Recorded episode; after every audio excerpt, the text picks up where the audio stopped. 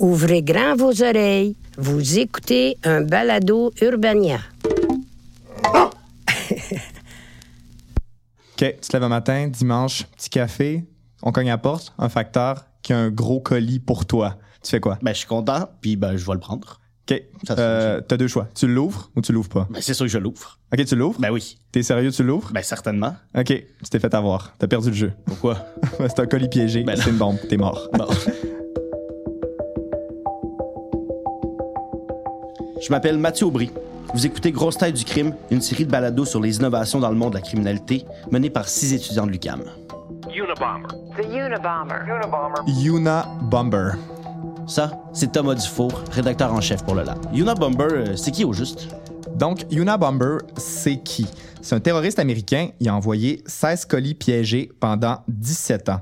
Il a tué 3 personnes. Il a blessé 27 autres personnes. Mai 1978. Un professeur d'université reçoit un paquet piégé. Mai 1979. Une boîte de cigares blesse un étudiant. Novembre 1979. Un paquet piégé est retrouvé dans un avion. 1980. Un livre explose dans les mains d'un directeur d'aéroport et lui aussi finit blessé. 81. 82. 83. 84. Les bombes frappent des universités et des aéroports, d'où le nom de Una Bomber. UN pour University et A pour Airport. Una Bomber. Les attentats continuent jusqu'en 1996 et c'est à ce moment-là que Una Bomber est arrêté. Federal agents have taken into custody a man they suspect as the Unabomber. Parce qu'en 1995, le New York Times a reçu une lettre écrite à la main. La révolution industrielle et ses conséquences ont été un désastre pour la race humaine. Ça, c'est la première phrase d'un traité de 35 000 mots envoyé à la presse par Unabomber. 35 000 mots. Ça fait 70 pages en Times New Roman 12, interligne simple. En gros, Unabomber est un intégriste anti-progrès. Il menace de continuer à tuer si les autorités ne publient pas la lettre. Et donc, la police va finir par publier la lettre dans les journaux et en se croisant les doigts que quelqu'un va finir par reconnaître l'écriture. Et c'est ce qui va arriver. Parce qu'il y a un gars appelé David qui dit que c'est l'écriture de son frère Ted. Et c'est à ce moment-là que ça devient vraiment très intéressant. La police se demande comment on fait pour savoir si Ted est Unabomber. Il faut appeler des experts. On n'appelle pas des policiers, pas des médecins légistes, on n'appelle pas des avocats, on appelle des linguistes. La lettre en en dit long sur son auteur. Les ponctuations qu'il va utiliser, les mots qu'il aime écrire. Société. Gauchiste. Révolution. La longueur de ses phrases, les fautes d'orthographe qu'il fait. Ça permet de faire un genre de portrait robot un peu de son écriture, une genre d'empreinte digitale que le terroriste vient de donner aux policiers. La police compare la lettre de menace du terroriste avec des lettres écrites par Ted et C'est un match. Les deux écritures viennent de la même personne. C'est comme deux empreintes digitales qui seraient semblables. En 1996, la police se présente et arrête Ted de son vrai nom, Theodore John Kaczynski, et tout ça grâce à des linguistes. très fort. C'est un mélange un peu de Sherlock Holmes avec des profs d'université un peu. Ouais, et on appelle ça la linguistique légale. C'est la rencontre entre les sciences du langage et la criminologie. Le monde du crime et de la loi, c'est des mots, des mots et encore juste des mots. Les rapports de police, les verdicts du tribunal, les appels au 911, les menaces, les plaintes, la violence verbale. etc. Tout le monde parle tout le temps et c'est ça la matière première des linguistes légaux. En préparant le reportage, on a découvert plein d'applications de la linguistique légale. Et on vous présente ça aujourd'hui.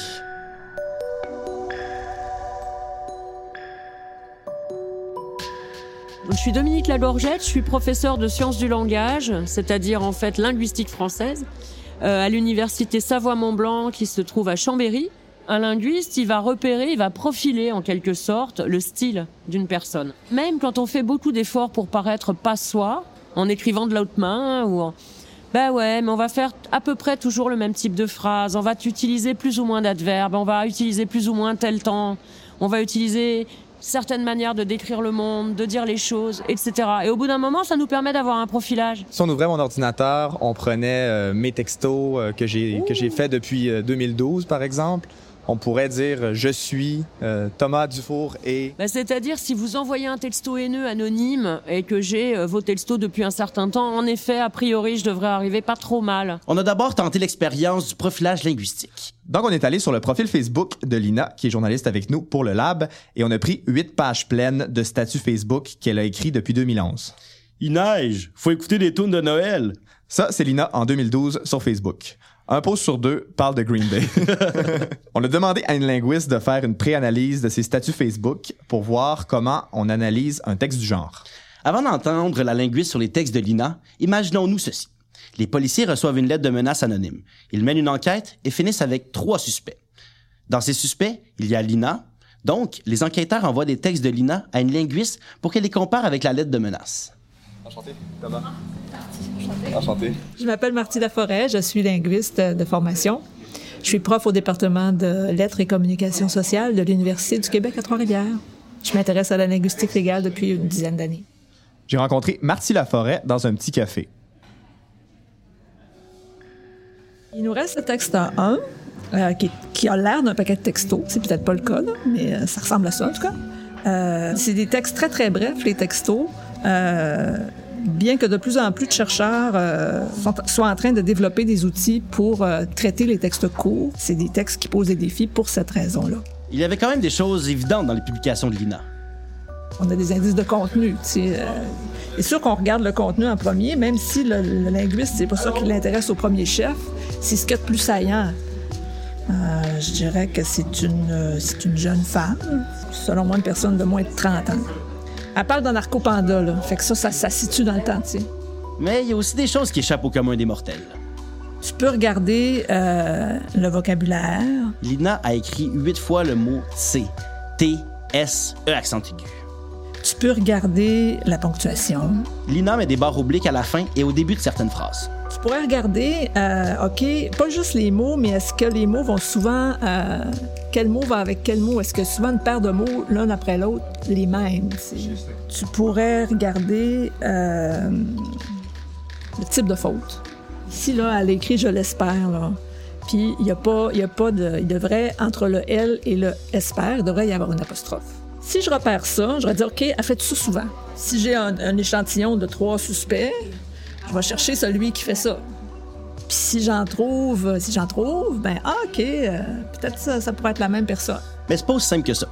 Faut aussi que tu sois capable de dire si c'est une faute qui revient souvent dans la population ou si c'est spécifique à la personne sous enquête. On peut pas envoyer quelqu'un en prison parce qu'il fait pas ses pluriels. Tout le monde fait ça. Il faut être assez prudent. Si tu le fais une fois, ça veut rien dire. Si tu le fais 50 fois, ça commence à vouloir dire quelque chose. En gros, on peut pas dire grand-chose sur le texte de Lina, mais on comprend un peu comment l'analyse fonctionne. Mais les applications de la linguistique légale dans le monde du crime, ça s'arrête vraiment pas là. Les linguistes disent aussi des choses vraiment très intéressantes sur les appels au 911. Urgence 911. Urgence 911. Urgence 911. Ça, c'est le bruit d'une centrale 911, 24 heures sur 24, 7 jours sur 7, 365 jours par année. Dans le fond, ça ferme juste jamais. C'est un genre de McDonald's. Ça, c'est le bruit d'une centrale à 9 heures. Urgence 911. Urgence 911. Urgence 911. à midi, à 16 heures, lundi, mardi, mercredi, jeudi. Ok, je pense que ça c'est clair. là. c'est correct. Les répondants reçoivent environ 1200 appels par jour dans les plus grosses journées. Souvent, c'est pour pas grand-chose. Une plainte de bruit, une voiture louche, un accrochage sur la route, quelqu'un qui appelle pour demander l'heure. Mais il y a certains appels que les répondants vont jamais oublier. Je suis répartitrice médicale d'urgence euh, depuis 2010. Donc, euh, je travaille euh, un chiffre de soir à ce moment-là, puis je prends un appel pour un homme qui est seul avec une petite fille de 4 ans. Il me dit qu'il l'a retrouvée inconsciente. Euh, J'essaie d'avoir des détails, puis euh, euh, le monsieur reste très évasif. Je trouve ça bizarre parce que habituellement un enfant de cet âge-là tombe pas juste inconscient comme ça là. C'est c'est pas très euh, habituel. Puis euh, je reste en ligne avec le monsieur là en attendant les ambulanciers comme euh, comme le protocole me dit de faire. Puis euh, je lui fais faire euh, bon certaines manœuvres là, des je donne des directives pour aider la petite fille en attendant l'arrivée des ambulanciers. Le monsieur est vraiment très très très très calme là pour la situation. Habituellement, les gens qui appellent pour des enfants sont, sont souvent très émotifs ou euh, assez anxieux là, ou énervés. Mais bref, les ambulanciers finissent par arriver. Euh, moi, je, je raccroche avec le monsieur. Puis, euh, dans mon travail, c'est rare qu'on a euh, un suivi sur qu'est-ce qui s'est passé sur les lieux une fois que les ambulanciers sont là, parce que nous, une fois qu'on raccroche, l'appel est fini, puis euh, on passe à d'autres choses. Euh, mais par hasard, quelques jours plus tard, euh, je, lis le journal à mon lieu de travail, comme je fais tout le temps. Puis je vois euh, un article euh, qui euh, dit qu'il y a un homme euh, qui a battu à mort la fille de sa conjointe, euh, euh, un enfant de 4 ans, euh, comme, comme l'appel que, j'ai pris. C'est sur ce genre d'appelant-là que travaille Marty Laforêt. C'est la linguiste qu'on a entendue un peu plus tôt. Elle appelle ça des appelants manipulateurs et elle a mis au point un système pour les détecter qui est fiable à environ 80 La personne qui, qui veut manipuler l'affaire ou qui veut orienter la compréhension que euh, l'employé du 911 a des choses, elle va vouloir toujours revenir sur certains sujets, elle va vouloir s'arranger pour prendre, reprendre le contrôle de l'interaction, contrôle qui, par définition des rôles, revient à l'employé du 911. C'est lui le leader de cette interaction-là. Toi, tu réponds. si toi, ton objectif de base, c'était de noyer le poisson d'une certaine manière, tu vas euh, moins te soumettre à l'autorité de l'employé du 911. C'est ça qui laisse des traces.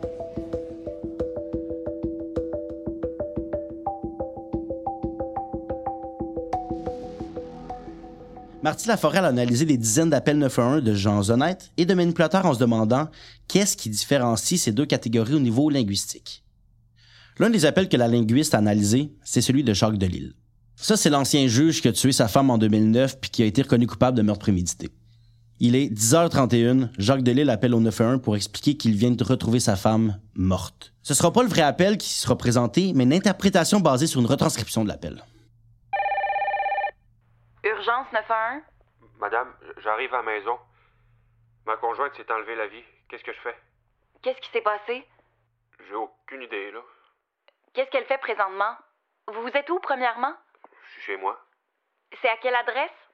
2201, chemin Saint-Louis, unité 605. Mais quand vous dites qu'elle s'est enlevée la vie, comment elle a fait ça? Les bras coupés? Ben, là, j'arrive à la maison. Il y a un revolver à côté d'elle. É- Éloignez-vous de là un peu. Qu'est-ce que vous dites? Éloignez-vous de là un peu. Oui. OK, donc là, il y a un revolver à côté d'elle? Oui, ben là, je- Euh, restez en ligne, monsieur, ça sera pas bien long. Est-ce que vous préféreriez sortir? Pardon? Est-ce que vous préféreriez sortir? Non, je suis dans une autre pièce. OK. Est-ce que c'est quelque chose que vous attendiez? Est-ce qu'elle en avait déjà parlé? Oh, écoutez, là, c'est une longue histoire. Donc cet appel-là était net. La linguiste dit qu'il n'y avait pas tant de doute à savoir si c'était un manipulateur. dit elle s'est enlevée la vie. La femme s'est enlevée la vie. Alors, euh, une des questions, c'est est-ce que, est-ce que vous en avez dé- déjà parlé? Si je te dis, euh, OK, t'appelles pour dire ma femme s'est suicidée. Et puis moi, je te dis, avais-tu déjà parlé de suicide? Quel, quel est le range des réponses attendues? Oui, non. Oui, non. Hein. Regarde ce qu'il répond. Est-ce que c'est quelque chose que vous attendiez? Est-ce qu'elle en avait déjà parlé? Oh, écoutez, là, c'est une longue histoire. Ma- Ma conjointe a subi un AVC en 2007.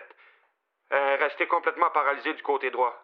Puis récemment, au mois de juillet, elle a subi une, une fracture de la hanche. Elle a été quatre mois à l'hôpital. C'est long, puis ça n'a pas rapport. Un appelant peut être, dire ça et être 100% sincère. Toute une question, tout est une affaire de il fait ça souvent, relativement à la longueur de l'appel, relativement au nombre de questions posées. Est-ce qu'il fait ça souvent? Et ça va être mis en regard d'autres indices. Mais c'est déjà quelque chose, parce que tu vois, la question est claire. Mais finalement, à quoi ça sert de savoir si un appelant est manipulateur ou pas? Mais la plupart du temps, c'est l'appel au 911 qui va ouvrir l'enquête. Si les enquêteurs peuvent avoir un outil assez fiable pour savoir si une personne dit la vérité ou pas, ben ça va les avancer beaucoup.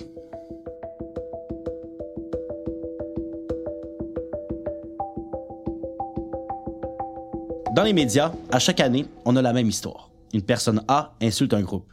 Le groupe intente un procès contre la personne A et tout le monde s'en va en cours pour régler l'affaire. Le groupe en question parle d'incitation à la haine et la personne A de liberté d'expression. Un classique.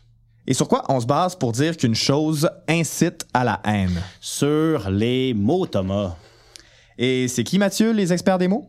Ben, c'est les linguistes. Le cas qu'on va vous présenter est arrivé en France, mais ça aurait pu arriver à peu près partout. C'est l'histoire d'un groupe punk qui a été poursuivi. Pour avoir manqué de respect à la police.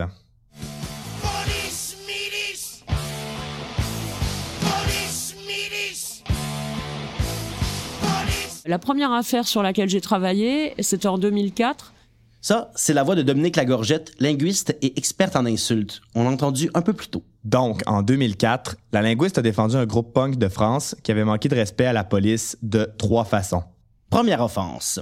Et il y avait, au lieu d'avoir gendarmerie nationale, il y avait gendarmerie nationale. Deuxième offense. En bas de la pochette de l'album, il y avait trois ronds, euh, trois poids blancs en triangle. Ces trois points blancs-là, c'est un symbole anarchiste contre la police. Ça évoque le slogan Mort aux vaches, les vaches faisant ici référence aux policiers. Et troisième et dernière offense, il y avait une voiture de police en feu sur la pochette. Et donc, ils ont été condamnés en premier procès, sept allées en cours, et ils ont été condamnés à des peines. On leur a supprimé tout leur merchandising, tous leurs CD, toutes leurs affiches. Moi, j'ai jamais vu l'affiche originale. Je suis intervenu après en appel. Euh, ils avaient été condamnés pour injure et outrage à la gendarmerie nationale. Et c'est là que la linguiste fait son entrée en appel pendant le second procès. Euh, c'est un, un copain de Charlie Hebdo qui m'en a parlé parce que Charlie les aidait et qui m'a dit mais toi t'es sur les insultes tu peux pas faire quelque chose. Je dis bah, je suis pas juriste moi. Puis il m'a dit ouais mais peut-être pour expliquer justement aux avocats euh, quand même tu sais ce que c'est toi une insulte ça t'a l'air d'une insulte. Donc, Dominique Lagorgette arrive au second procès avec ses arguments, et là, ça devient quand même assez drôle. Elle a réussi, en citant plein d'exemples, à montrer que ce qu'on reprochait au groupe, dans le fond, plein d'autres artistes l'ont fait avant eux. Et euh, alors au procès c'était assez drôle parce qu'il y avait euh, deux gendarmes, un qui a dormi pendant tout le procès donc comme outrage a priori s'en remettait pas trop mal. Et puis le deuxième était mort de rire en fait. Euh, donc ça déjà c'est bon signe. Et puis surtout l'avocat nous a fait un très beau numéro. Il a arraché sa toge à un moment pour montrer sa cravate à pois en faisant compter le nombre de trois fois les trois points blancs. en disant, alors Gilbert Bécaud devrait être interdit à la télévision. Il outrage constamment, enfin etc. Et donc, le groupe de punk gagne son second procès. C'est quand même fou ce qu'on peut faire avec des mots, hein. ouais, c'est assez pas mal. En ce moment, la linguistique légale, c'est pas beaucoup utilisé au Québec. Des experts comme Dominique Lagorgette et Marty Laforêt sont encore rares. Leur pratique dans l'univers francophone est innovante. Mais c'est tellement prometteur que ce savoir-là risque de faire de plus en plus sa place. Parce que du côté anglophone, la linguistique, c'est un champ d'expertise comme la médecine légale, la toxicologie ou la psychologie. Oui, en Angleterre et aux États-Unis, des compagnies d'assurance engagent des linguistes, la police engage des linguistes, les avocats engagent des linguistes. Tout le monde. Ça devient un automatisme. Quand il y a un corps, on appelle un médecin. Quand il y a des mots, on appelle un linguiste.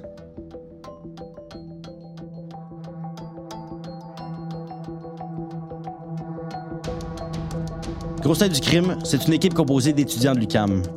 Nos journalistes, Lina Ikenas, Daniela Vargas et Félix Migo. Nos monteurs, Gabriel Odemichaud et moi-même, Mathieu Aubry. Notre rédacteur en chef, Thomas Dufour. Du côté d'Urbania, la réalisatrice coordonnatrice, Marie-Michel Giguère, la rédactrice en chef pour les plateformes numériques, Barbara Judith Caron, la productrice, Raphaël Huismans.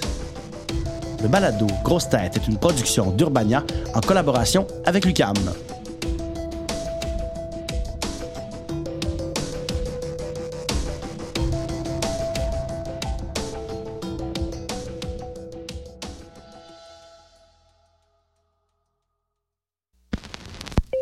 Vous avez aimé ce balado? Découvrez-en plus sur urbania.ca.